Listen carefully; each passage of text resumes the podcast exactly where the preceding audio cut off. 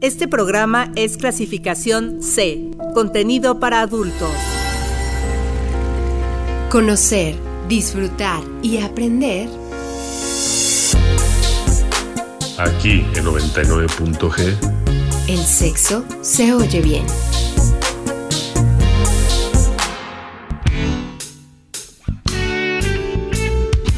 Muy buenas noches, sean bienvenidos a una emisión más de 99.g Sexo se oye bien.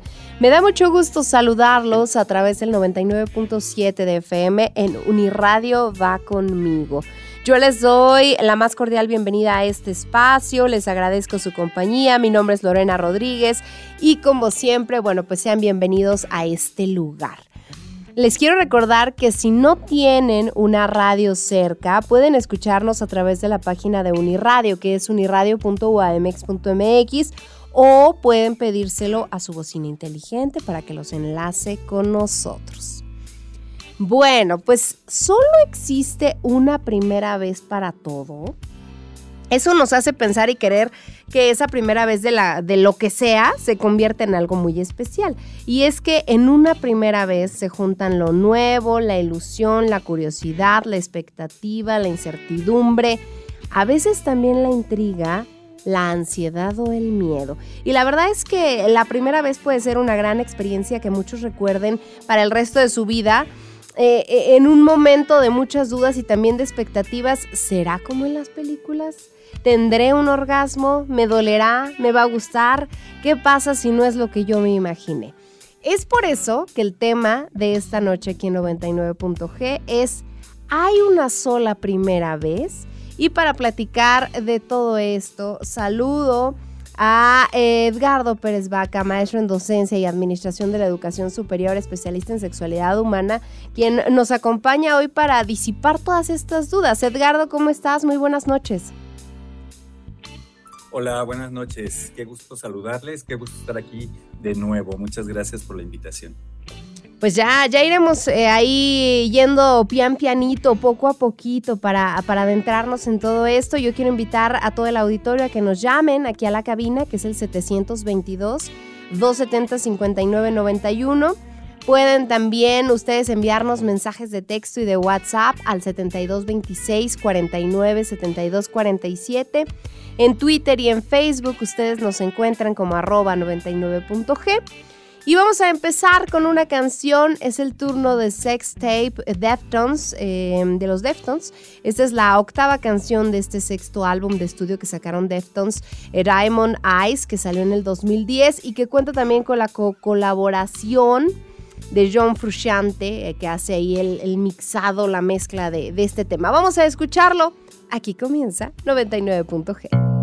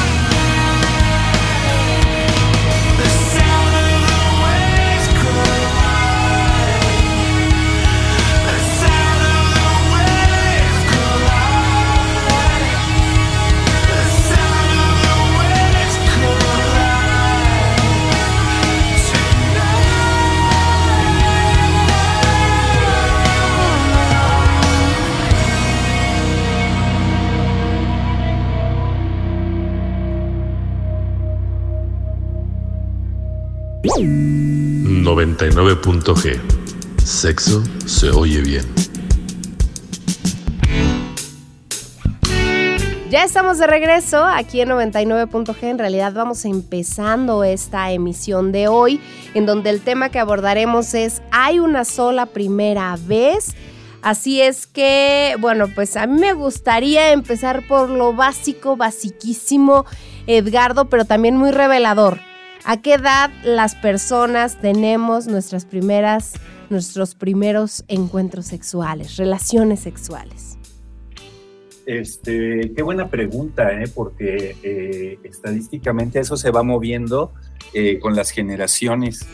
Eh, y también hay todo un tema ahí de cultura, un tema de presión social, un tema inclusive como de madurez sexual, pues en el término como muy, muy biológico, uh, diagonal anatómico tú sabes que hay lugares en nuestro país donde si ya tienes 16 años y no te has casado, pues ya estás casi, casi quedado, ¿no?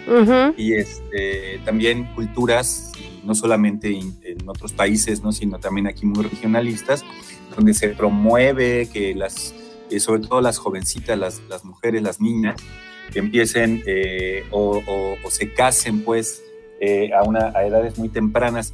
Yo creo que todos tenemos alguna historia familiar donde la abuelita se hizo mamá entre los 14 y los 16 años. Eh, las primeras veces, las primeras ocasiones, pues también están ahí como entre los 13 eh, a 21 años más o menos, casi no hay este, eh, mucha, mucho dato sobre, es decir, no, muchos casos que después de los 20 años empiecen a tener sus, sus interacciones sexuales, pero también tendríamos que pensar en qué es lo que, de lo que estamos hablando, pues, ¿no? porque en el tema hay muchas variantes y muchas eh, interpretaciones.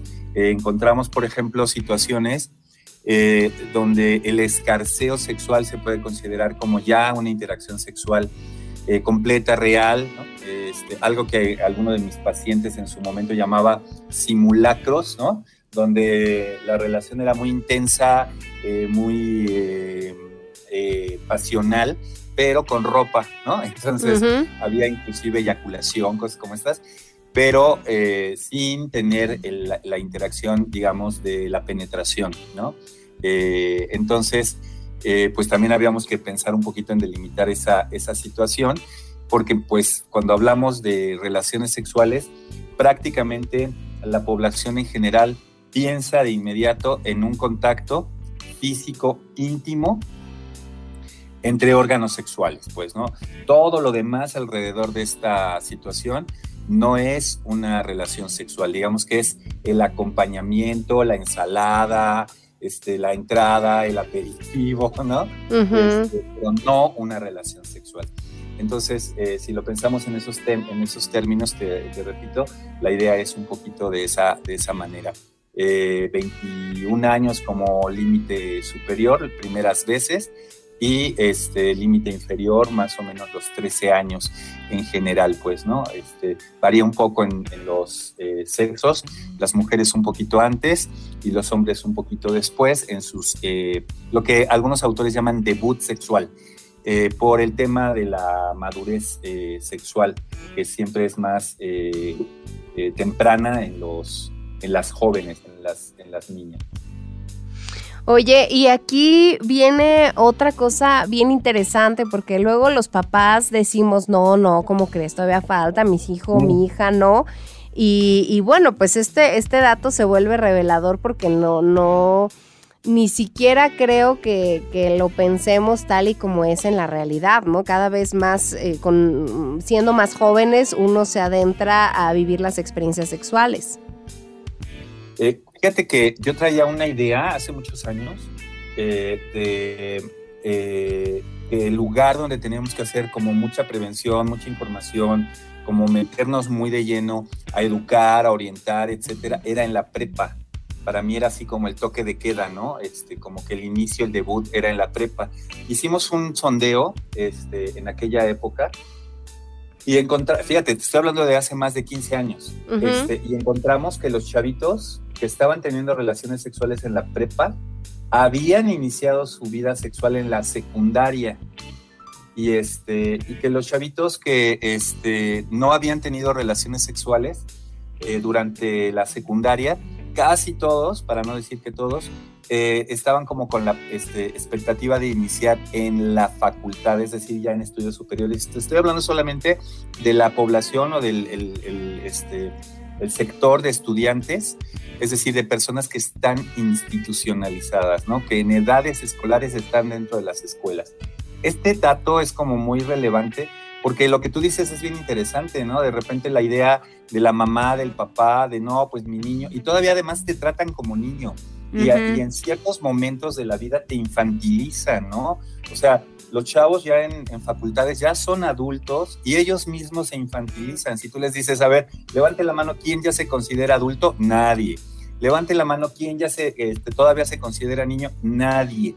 ¿No? Este, ya tienes 18 años ya tienes derecho a votar, ya eres un ciudadano, inclusive ya tus conductas, ¿no? Ya tienen como una condición de legalidad, de afectación legal, pero no lo reconoces por este tema eh, como muy cultural de infantilizar a las personas a cierta edad, pues, ¿no? Oye, Entonces, sí, adelante. No, la idea es de, decir, este, el que ya puedas no quiere decir que ya lo debas de hacer, ¿no? Y me refiero a después de las primeras menstruaciones, a tu menarca, y en el caso de los chavitos, en sus primeras emisiones de estemen, ¿no? Este, espermaquia le llaman algunos este, teóricos, este, no es que ya debas de empezar, pues, ¿no? Eh, pero... Eh, pues sí, muchos papás no nos estamos enterando en qué momento y con quiénes los, los hijos ya están empezando a tener sus primeros acercamientos este, y sus primeras experiencias sexuales. Y, pienso que, aquí vendría una, una pregunta bien, bien significativa porque creo, mm, tú, me lo dirás, que, esto de las primeras veces, de los primeros encuentros sexuales, se vive diferente para el hombre y para la mujer. Y aquí sí tiene que ver un poco el gen, bueno, no mucho el género, pero también los estereotipos que se nos han colgado. Em, fíjate que ahí estuvimos este, trabajando apenas hace poquitito un proyecto precisamente que le llamamos de resignificación de la primera vez. Encontramos ahí como un tema muy importante, muy relevante, sobre todo en las mujeres, en las chavas, sobre el impacto que tiene el no ser virgen a cierta edad o seguir siendo virgen a cierta edad este, y cómo viviste tu primera vez. También tenemos una discusión bien interesante acerca de cómo esta idea de que a cierta edad no puedes tener eh, relaciones sexuales o que debes de tener relaciones sexuales como en secreto, como en, ¿no? orilla a las personas eh, a tener eh, como aumentar los riesgos, no solamente en el tema de las infecciones de transmisión sexual, sino también en el tema del riesgo físico de ser como víctimas de delito, etcétera, porque esta idea, te repito, de qué es lo que implica tener relaciones sexuales cuando eres muy joven, pues te circunscribe a tener eh, en, los autos, en lugares solitarios, en lugares muy sórdidos, en la casa de tu mamá, de tu papá, ¿no? Donde potencialmente podría ser inclusive víctima de violencia por parte de alguno de los hermanos, si es el caso del chavo, etcétera. Todo eso lo hemos estado como discutiendo y como revisando porque sentimos que te pone en triple riesgo, digamos, ¿no? Y, en el caso de lo emocional, de lo personal, ¿no? De lo psicológico, es todo un tema el asunto de cómo se percibe tú, este, lo mencionabas hace ratito, ¿no? Las expectativas que se tienen, qué es lo que esperas que suceda, cómo te comportas, qué es lo que tienes que hacer, ¿no? Tiene impactos bien, bien este, profundos y algo muy interesante, muy permanentes en la identidad de las personas. Eh, decirlo rápidamente, lo, tu primera vez no te define, lo que sucedió en ese momento no hace que seas una mejor o peor persona, no hace que tengas una vida sexual más o menos saludable, pero lo que piensas de eso, cómo lo significas, cómo lo construyes, y cómo lo interiorizas en tu, en tu eh, identidad hace la diferencia, pues, ¿no? Claro. Oye, mm, pues pienso también en que un común denominador eh, para tanto para hombres para mujeres puede ser la ansiedad, pueden ser los nervios que, viven ambos géneros con tal de, dar el ancho, con tal de cumplir con, cierta eh, expectativa que se haya generado. Eh, sí, es correcto. Este, sobre todo en el tema, bueno, eh, el impacto, por ejemplo, en los hombres, ¿no? Eh, la idea de tener, de, proporcionar satisfacción, la idea en la mente, ¿no? De, en esta cultura, digamos, centrada en los órganos sexuales y obviamente en el tema de la virilidad, etcétera, ¿no? Trae como, como una eh, relevante idea en los chavos de que tienen que mantener una erección, así, ¿no? Ya sabes, durante horas, ¿no? Y que tienen que ser capaces de proporcionar eh, placer a, la pareja.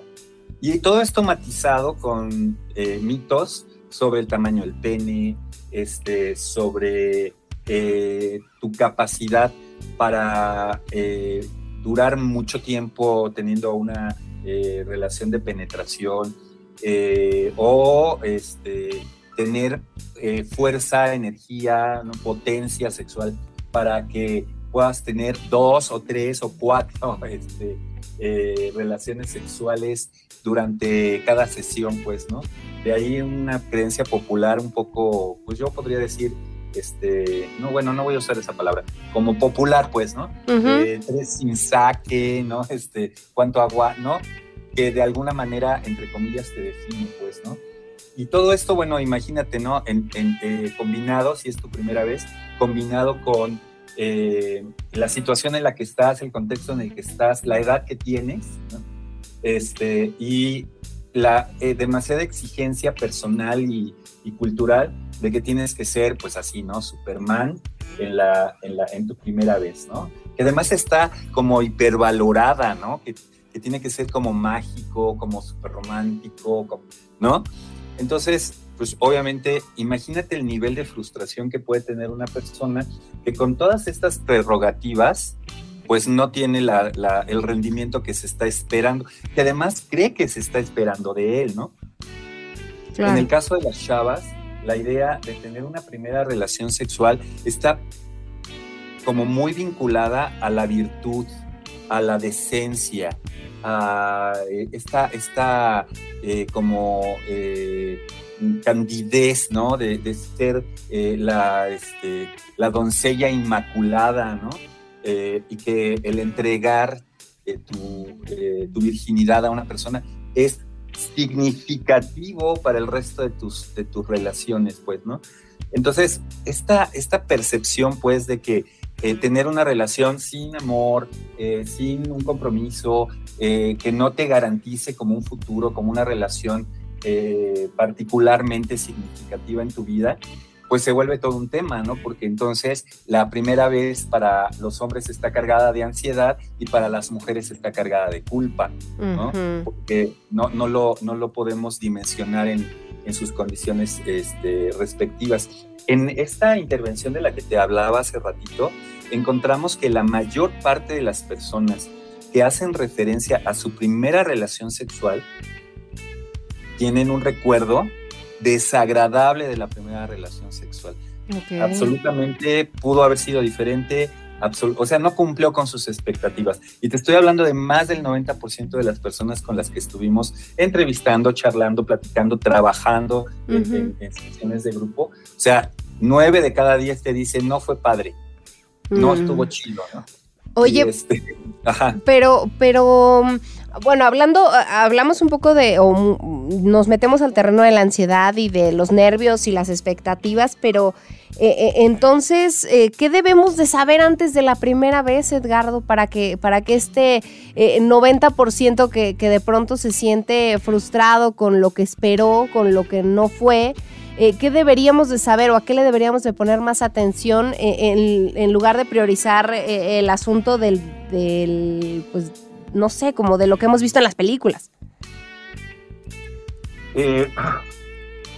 fíjate que a mí me gusta mucho la idea que, que estás planteando, que además la he oído en algunas canciones que no voy a mencionar porque no soy muy fan, pero cada vez que tienes una relación con una persona, digamos, eh, la primera vez con una persona es tu primera vez, ¿no? Es decir, este conocimiento de la otra persona, este conocimiento personal propio, pues, ¿no? Este, vas descubriendo como este, este camino. Eh, también eh, eh, hay como, como, todo un, como todo un sistema social de regulación de las relaciones sexuales, ¿no? en los actos del matrimonio, como un evento público, etcétera, legitiman la relación sexual y construyen redes de control de las relaciones sexuales. ¿Qué quiero decir con esto? Obviamente, pues tú te casas frente a una comunidad que potencialmente es una comunidad civil, en el caso del matrimonio por, dicen, este, por la ley, por lo civil, y una comunidad religiosa que te están vigilando. Con esto te quiero decir que en tu mente, como cualquier, voy a llamarle novato sexual, ¿no? Este, hay un montón de expectativas que tienes que, cubrir. Eh, también hay una demanda en términos de las mujeres de entre menos relaciones sexuales, tu valor como persona es mayor. En el caso de los hombres, lo que llamamos doble moral sexual. En el caso de los hombres, lo que sucede es que entre más relaciones sexuales tienes, con mayor número de personas, eres más hombre. Entonces, ahí es la lógica de yo necesito tener, yo hombre necesito tener mucha experiencia y yo mujer debo de tener muy poca experiencia. Y la, prerrogativa, otra vez, me encanta esa palabra, de decir, conseguir placer por el placer mismo está prohibido socialmente. O sea, yo me siento sucio, me siento mala persona, me, por llevar, por obtener placer sexual. ¿No? Entonces, estas cosas están como, como eh, camisas de fuerza dentro de, de nuestra vida cotidiana. Entonces, antes de, decidir tener una, vida sexual activa, tendrías que pensar y entender de dónde vienen estos modelos eh, de control y, cómo te están afectando. Porque desafiarlos te vuelve una persona que se arriesga eh, profundamente o frecuentemente a situaciones que tarde o temprano van a tener consecuencias. Es decir, volverte, voy a llamarle así como, este, viva la vida, ¿no? Este, como dice mi mamá, este, libertad donde estabas, ¿no? Así como darle vuelo a la hilacha, diría mi abuela, ¿no? Este, o te vuelves un recatado, este, mojigato, ¿no? Entonces, no hay como un, eh, como un eh, medio de equilibrio, pues, ¿no? No hay, no hay un punto de equilibrio en estos dos, dos, dos planteamientos. Entonces, básicamente lo que necesitamos es tener una educación sexual que no esté cargada de culpa, que, que, no haga pues del placer sexual algo prohibido. O sea, tenemos derecho a disfrutar nuestra sexualidad y tenemos derecho a, obtener placer siempre y cuando haya ciertas normas, ¿no? De no afectar a terceros, de no abusar de personas con eh, algún tipo de limitaciones, con algún tipo de condición y además hacerlo de manera consciente en el sentido de lo que puede suceder con los embarazos, las infecciones de transmisión sexual, que obviamente, y la gente no lo quiere entender, siguen siendo un riesgo impresionante, ¿no? Para situaciones que a largo plazo te van a causar problemas no solamente emocionales y físicos, sino también económicos y sociales. Entonces, desde ahí tendríamos que estar como construyendo una nueva sociedad donde lo que se limite no sea el placer y lo que se castigue no sea, digamos, eh, el tema de la sexualidad, sino que lo que se promueva sea el conocimiento y la comunicación, pues, ¿no? Entonces, esta, esta especie como de tentación de está prohibido y por lo tanto se exacerba mi, disfrute sexual, la gente no se da cuenta, pero se va como, como acostumbrando a que esa es la manera de tener relaciones sexuales. Y pasa bien grave, y esto eh, muchas parejas de personas casadas te lo pueden comentar, ¿no? Lo hemos explorado también, como el placer de tener relaciones sexuales antes del matrimonio, con, estoy hablando de la misma pareja, ¿no?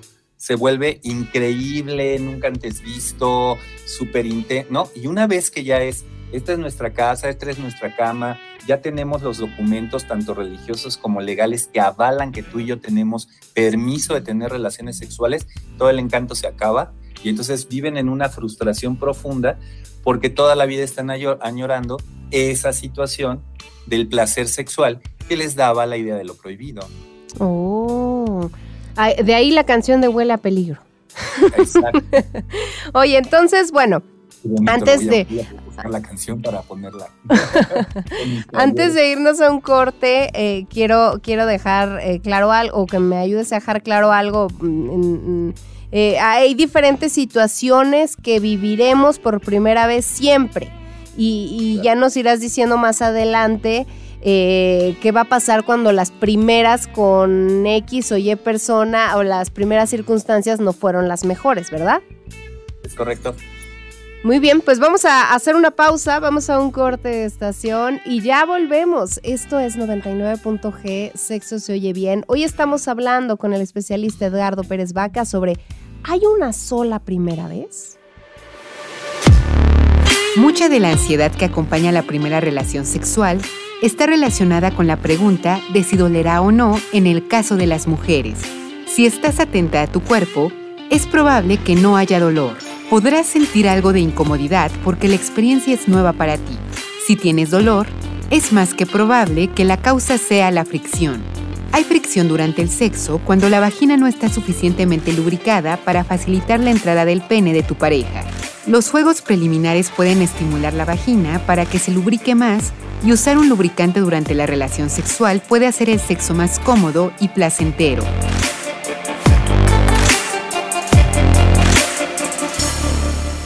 99.g. Sexo se oye bien. Este programa es clasificación C, contenido para adultos. 99.g. Sexo se oye bien.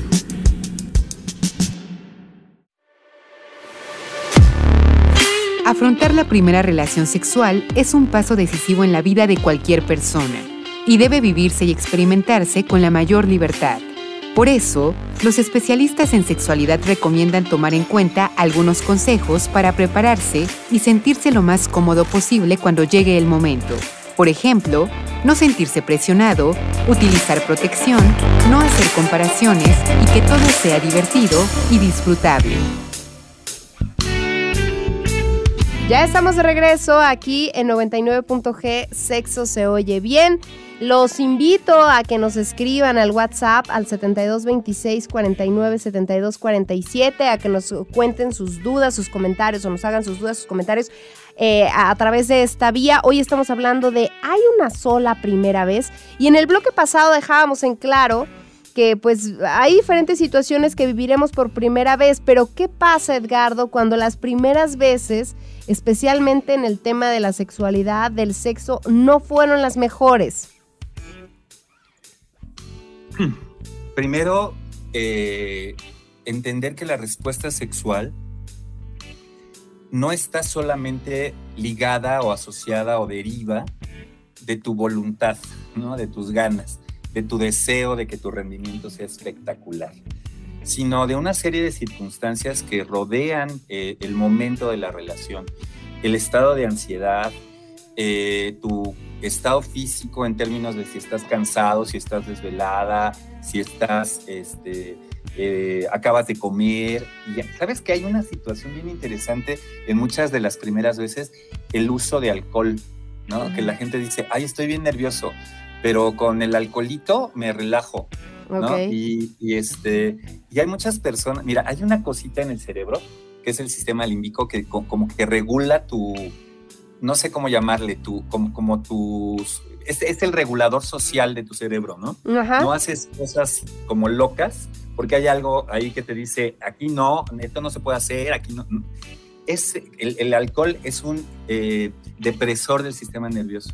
Tú te, deprime el sistema nervioso en general. Tú te sientes más exacerbado y, más, como más excitable en el sentido de lo sexual, porque esas, digamos, reconocimiento de las condiciones sociales que te reprimen se están eh, inhibiendo con el alcohol.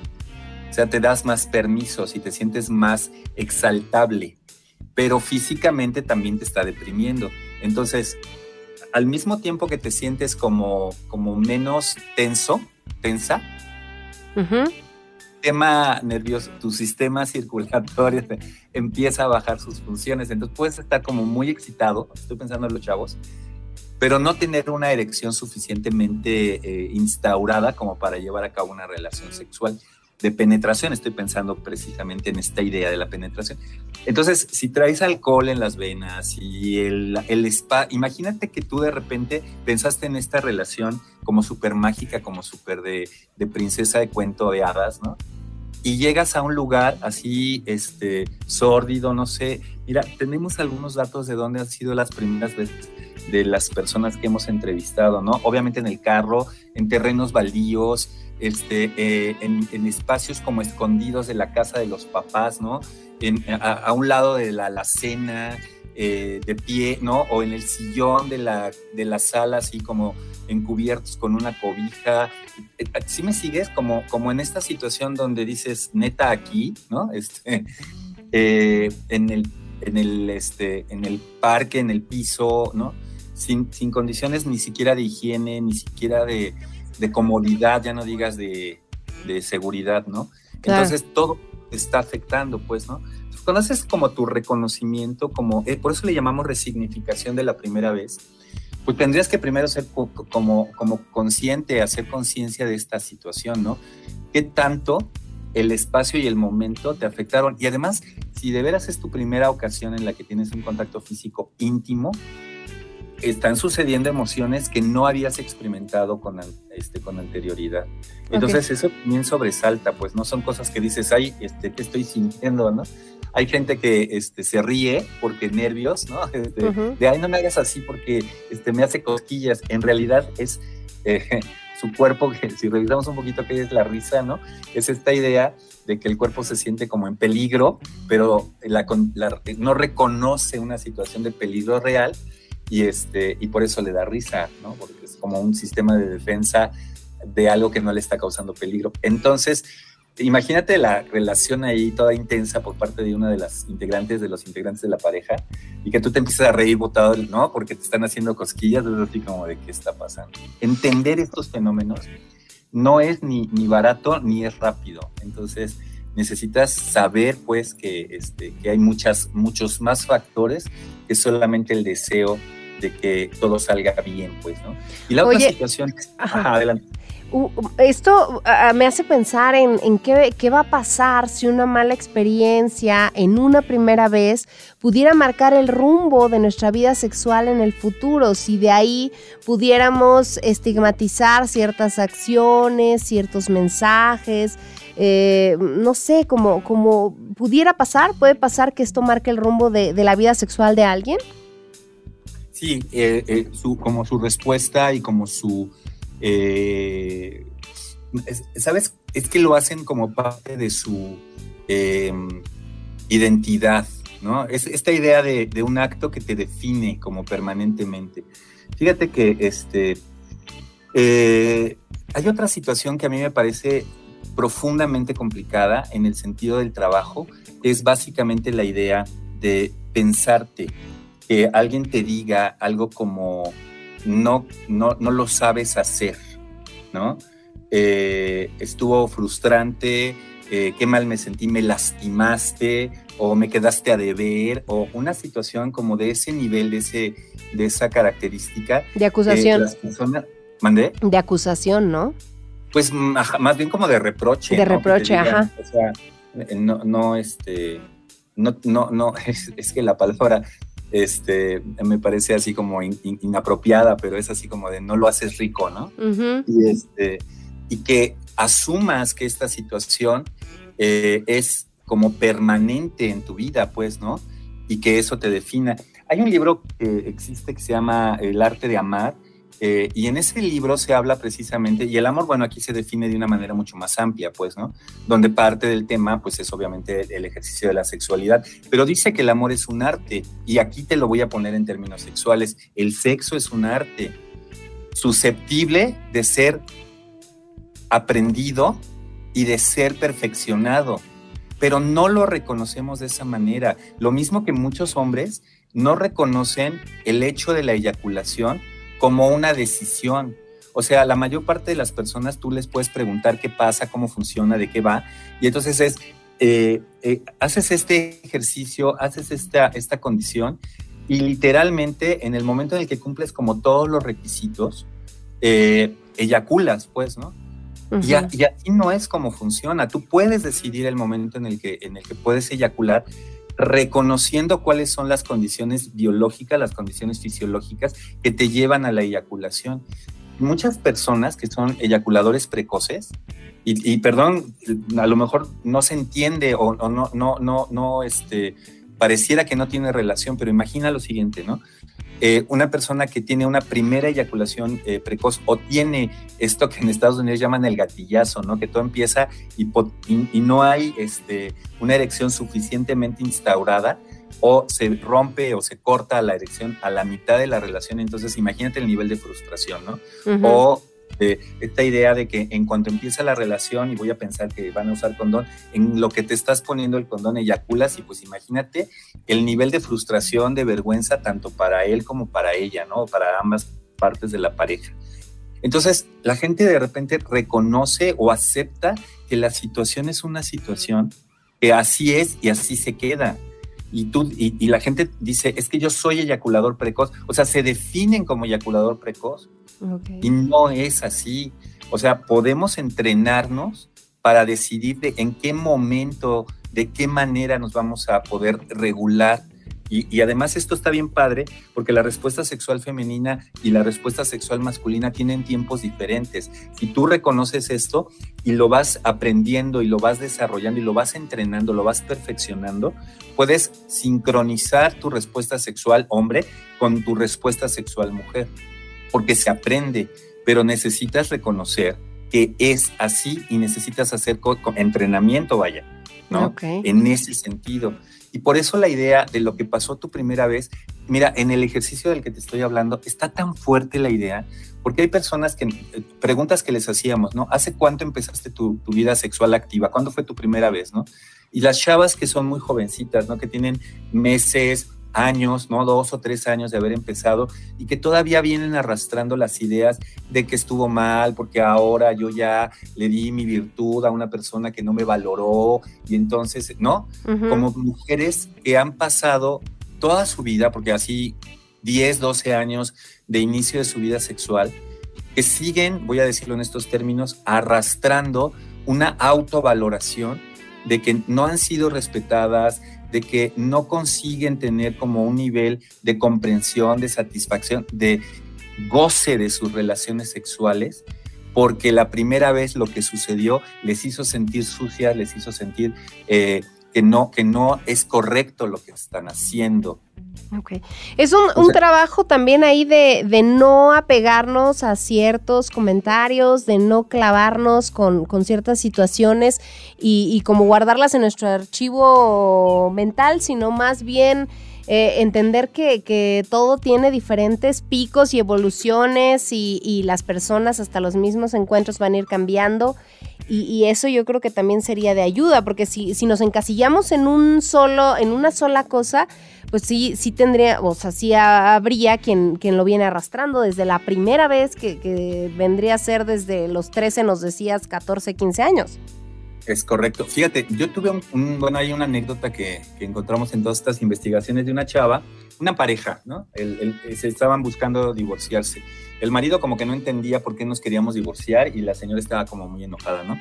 Entonces ella, en, casi todos los eventos de las bodas, los novios, digo yo, son los que menos disfrutan su evento, ¿no? Porque este, entre que carreras, que arreglos, que fotos, que maquillaje, que vestido, que no sé qué. Entonces la chava llega a su luna de miel con una diarrea así espectacular, ¿no? Y entonces están en una playa así todo muy elegante, muy padre, viviendo entre comillas su luna de miel, que es, esta parte de la primera vez que ya como marido y mujer, etcétera, ¿no? Entonces el marido, pues de, repente, pues ahí cuidando a la mujer que está casi casi verde, porque pues está muy, muy, muy grave de su, de su estómago, una situación pues digamos, pues circunstancial, ¿no? Y entonces de repente, después de dos días de estar encerrados ahí en la, en la habitación, él este, se dirige hacia la puerta de la, de la salida del de la habitación y le dice ella, ¿a dónde vas?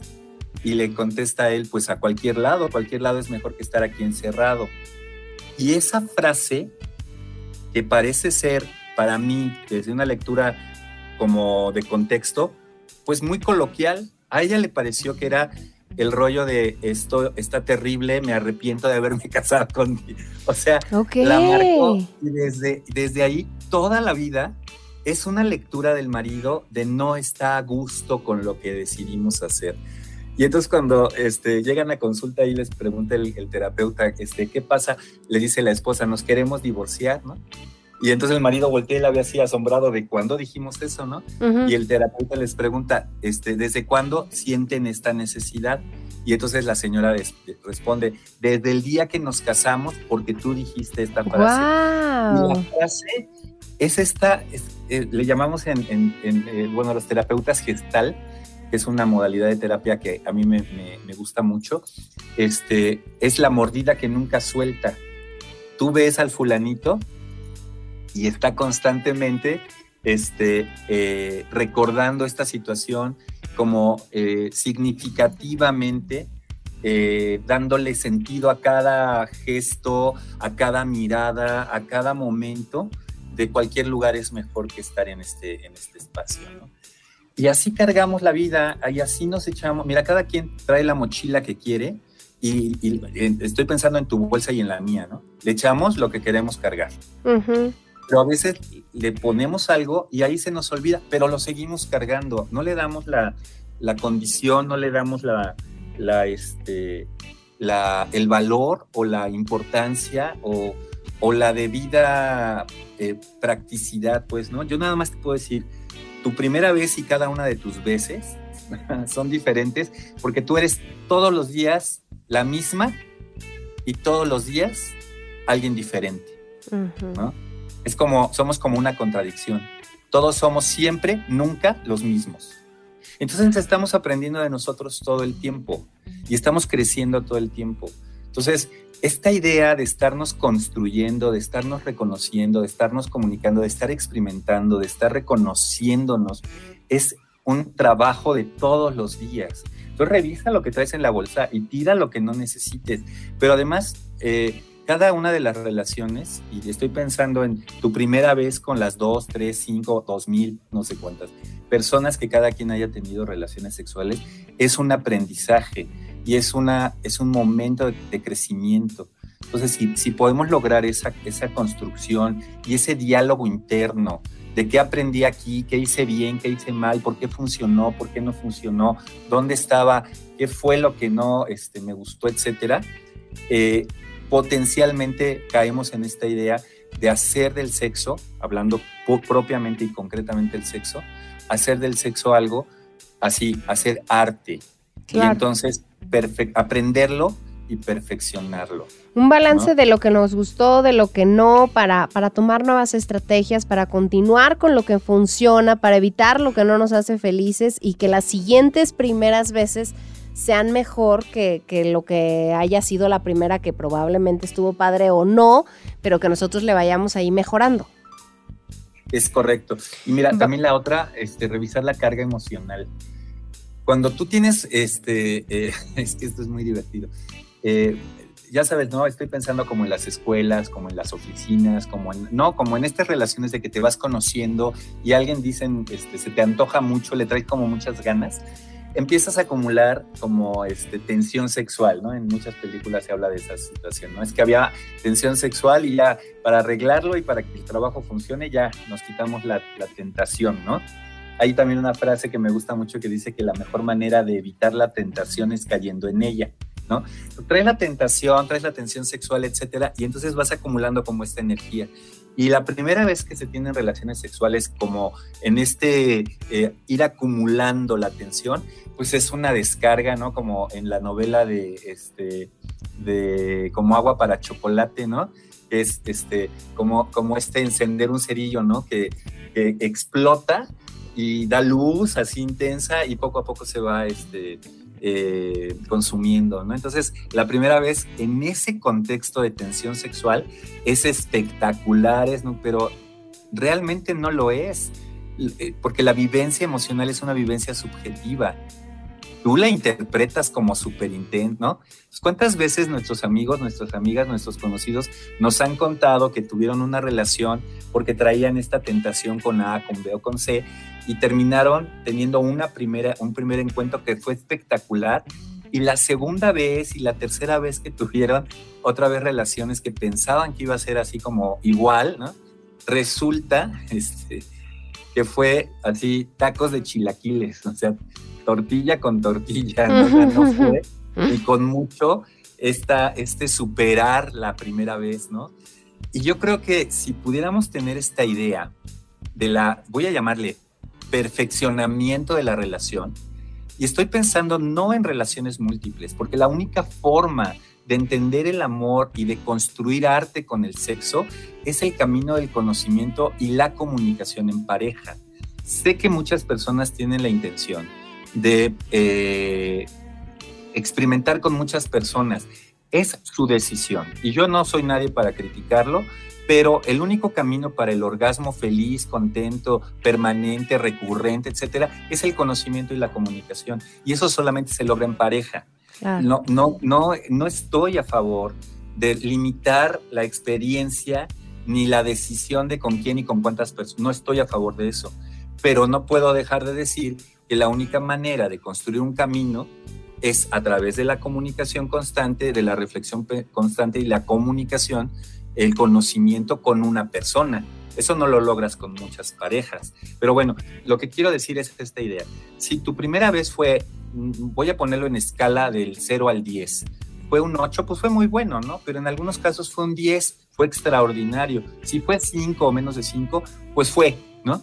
Pero este camino de conocimiento, de comunicación, de experimentación, de, crecimiento, te va a llevar a que si en algún punto tuviste un, un eh, un 10, te puedes ir al 20 y al 30 y al 2500 y así para arriba, porque vas aprendiendo del camino, vas aprendiendo en el camino y vas creciendo en el camino. Es decir, no hay un límite para el tema del, placer sexual.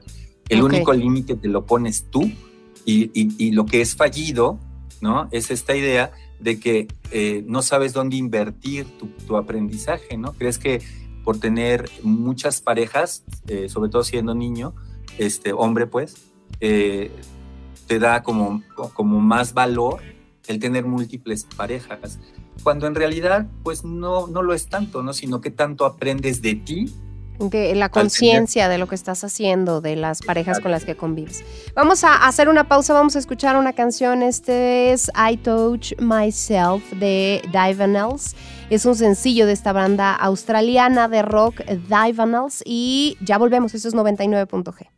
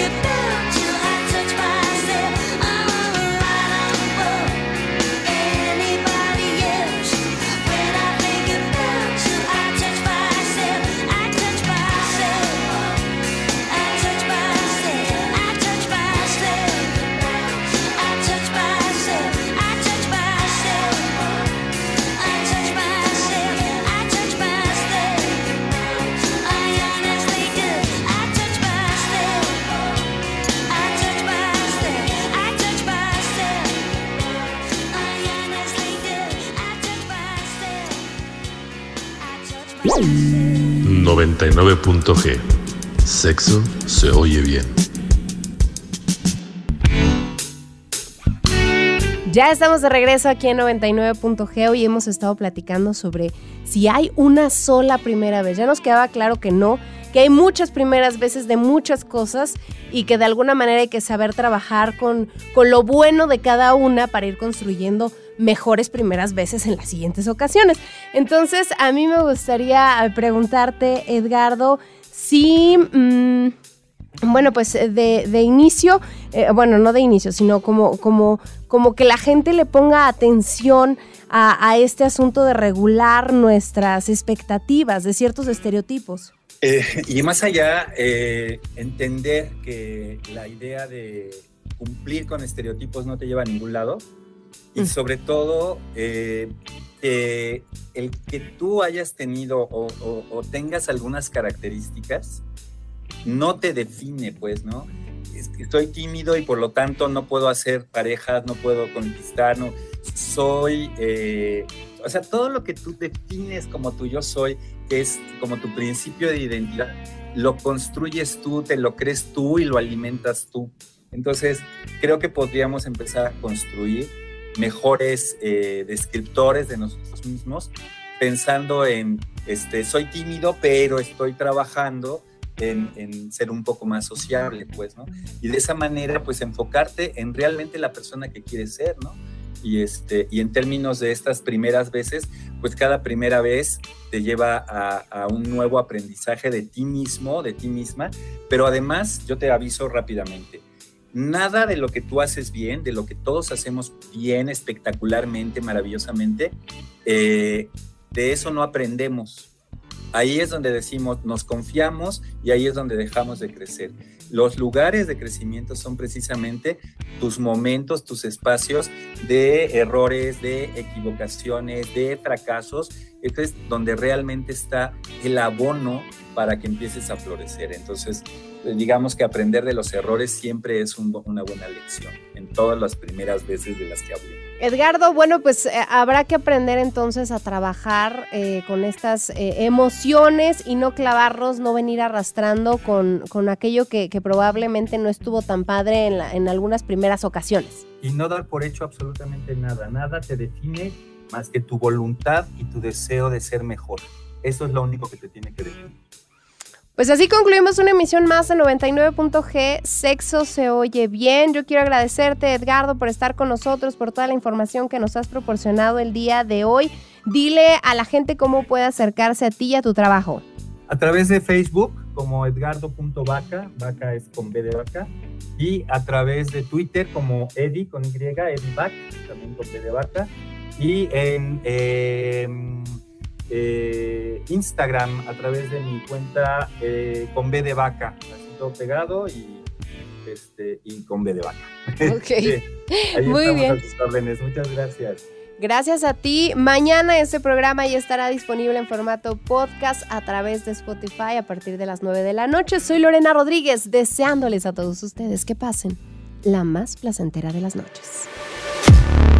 En los primeros encuentros es importante estar pendiente de uno mismo, pero también del otro. Preguntarle si está nervioso, si disfruta, si se siente inseguro por mostrarse desnudo o si desea llegar hasta el final. Que no falte una buena comunicación. Es clave para que todo funcione mejor. A veces es preferible tomarse su tiempo las primeras veces. Aprovechar esos momentos de intimidad para descubrir poco a poco el cuerpo del otro, besarse, acariciarse, masturbarse, el coito no debe ser el objetivo primordial.